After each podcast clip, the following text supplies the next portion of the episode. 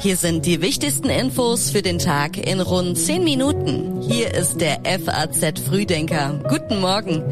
Heute ist der 10. November und das ist das Wichtigste für Sie an diesem Donnerstag. Der Bundestag soll das höhere Kindergeld durchwinken und beschließen, dass Vermieter sich an CO2-Kosten beim Heizen beteiligen müssen. Die EU-Kommission legt Vorschläge für die Euro-7-Norm vor. Und Hansi Flick gibt heute seinen Kader für Katar bekannt. Jetzt noch ganz kurz der Blick auf die neuesten Meldungen aus der Nacht, die gerade eben noch reingekommen sind. Die Grippe ist zurück und das früher als üblich. Erstmals seit drei Jahren steht Deutschland vor einer größeren Grippewelle. Die Corona-Maßnahmen hatten das größtenteils unterbunden. Porsche kann eine Sammelklage wegen Spritverbrauchs beilegen. Mindestens 80 Millionen Dollar, gut 1000 pro Käufer. So besänftigt Porsche die amerikanischen Kläger. Und Hollywood verfilmt das Leben von Snoop Dogg. Der Rapper ist seit fast 30 Jahren im Geschäft. Die Texte für den FAZ Frühdenker hat heute Redakteurin Rebecca Buchsein geschrieben. Mein Name ist Theresa Salentin. Schön, dass Sie heute mit dabei sind. Vermieter sollen in Zukunft einen Teil der CO2-Kosten übernehmen. Die Bundesregierung will Mieter entlasten und Vermieter in die Pflicht nehmen.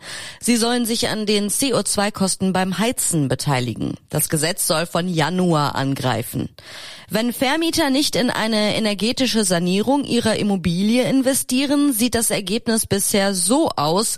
Die Heizkosten sind bei einer schlechten Energiebilanz des Gebäudes für Mieter höher als bei einem sanierten Haus. Sie müssen also tiefer in die Tasche greifen, um ihre vier Wände warm zu halten.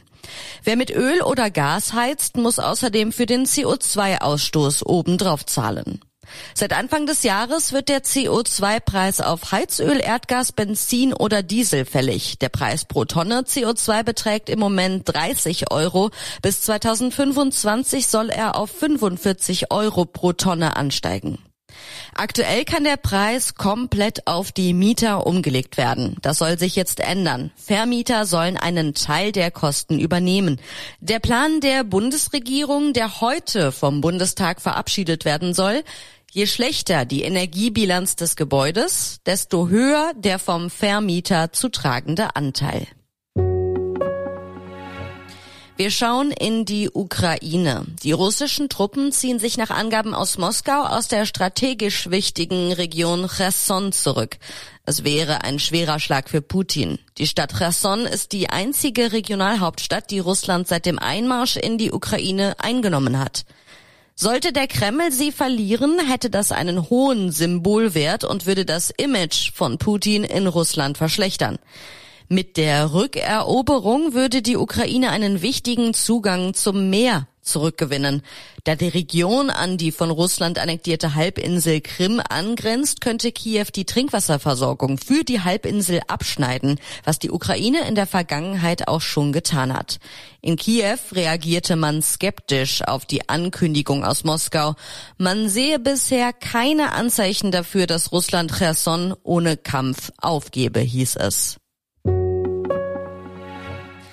Wie sieht es aktuell in den USA aus? Das Senatsrennen geht in Georgia in die Stichwahl.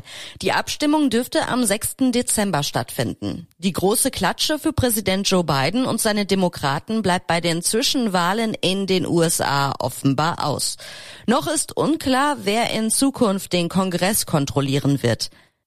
Den Sieg im Repräsentantenhaus beanspruchten die Republikaner aber schon für sich. Es sei klar, dass seine Partei die Mehrheit gewonnen habe, das sagte der Anführer der Republikaner Kevin McCarthy. US-Präsident Joe Biden bezeichnete die Zwischenwahlen als guten Tag für die Demokratie. Ich bin zur Zusammenarbeit mit den republikanischen Kollegen bereit und das amerikanische Volk hat klargemacht, dass es diese Bereitschaft auch von den Republikanern erwartet. Ich werde gegen jeden Vorstoß für ein landesweites Abtreibungsverbot Veto einlegen, bin aber bei vielen anderen Themen kompromissbereit. Der demokratische Kandidat für den Senat in Pennsylvania, John Fetterman, fuhr einen überraschend deutlichen Sieg ein. Und schauen wir noch in einen anderen Staat. Wir können vor allem nach Florida gucken.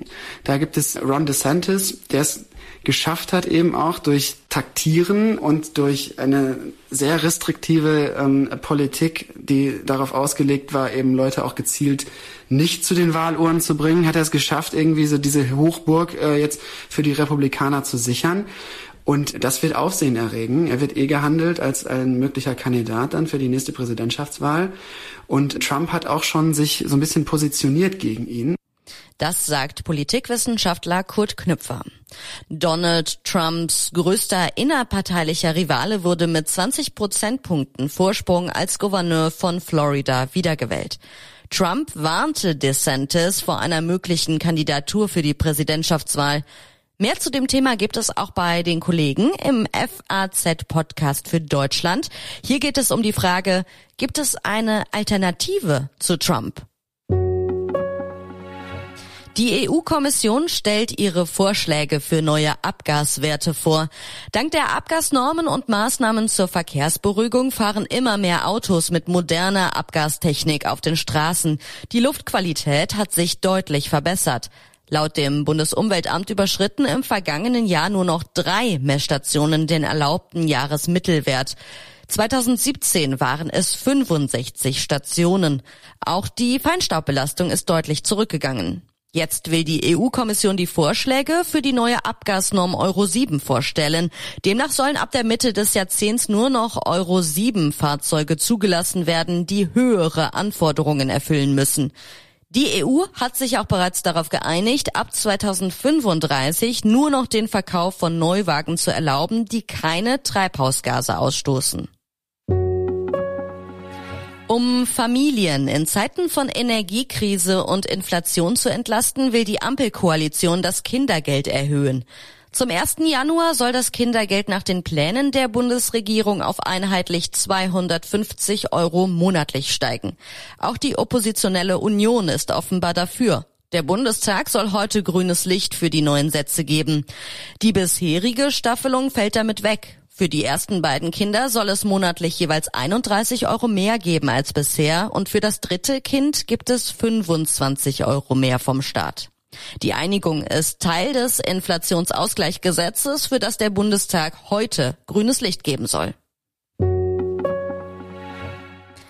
26 Spieler darf der Bundestrainer mit zur Weltmeisterschaft nehmen, aber wer genau steht auf seinem Zettel?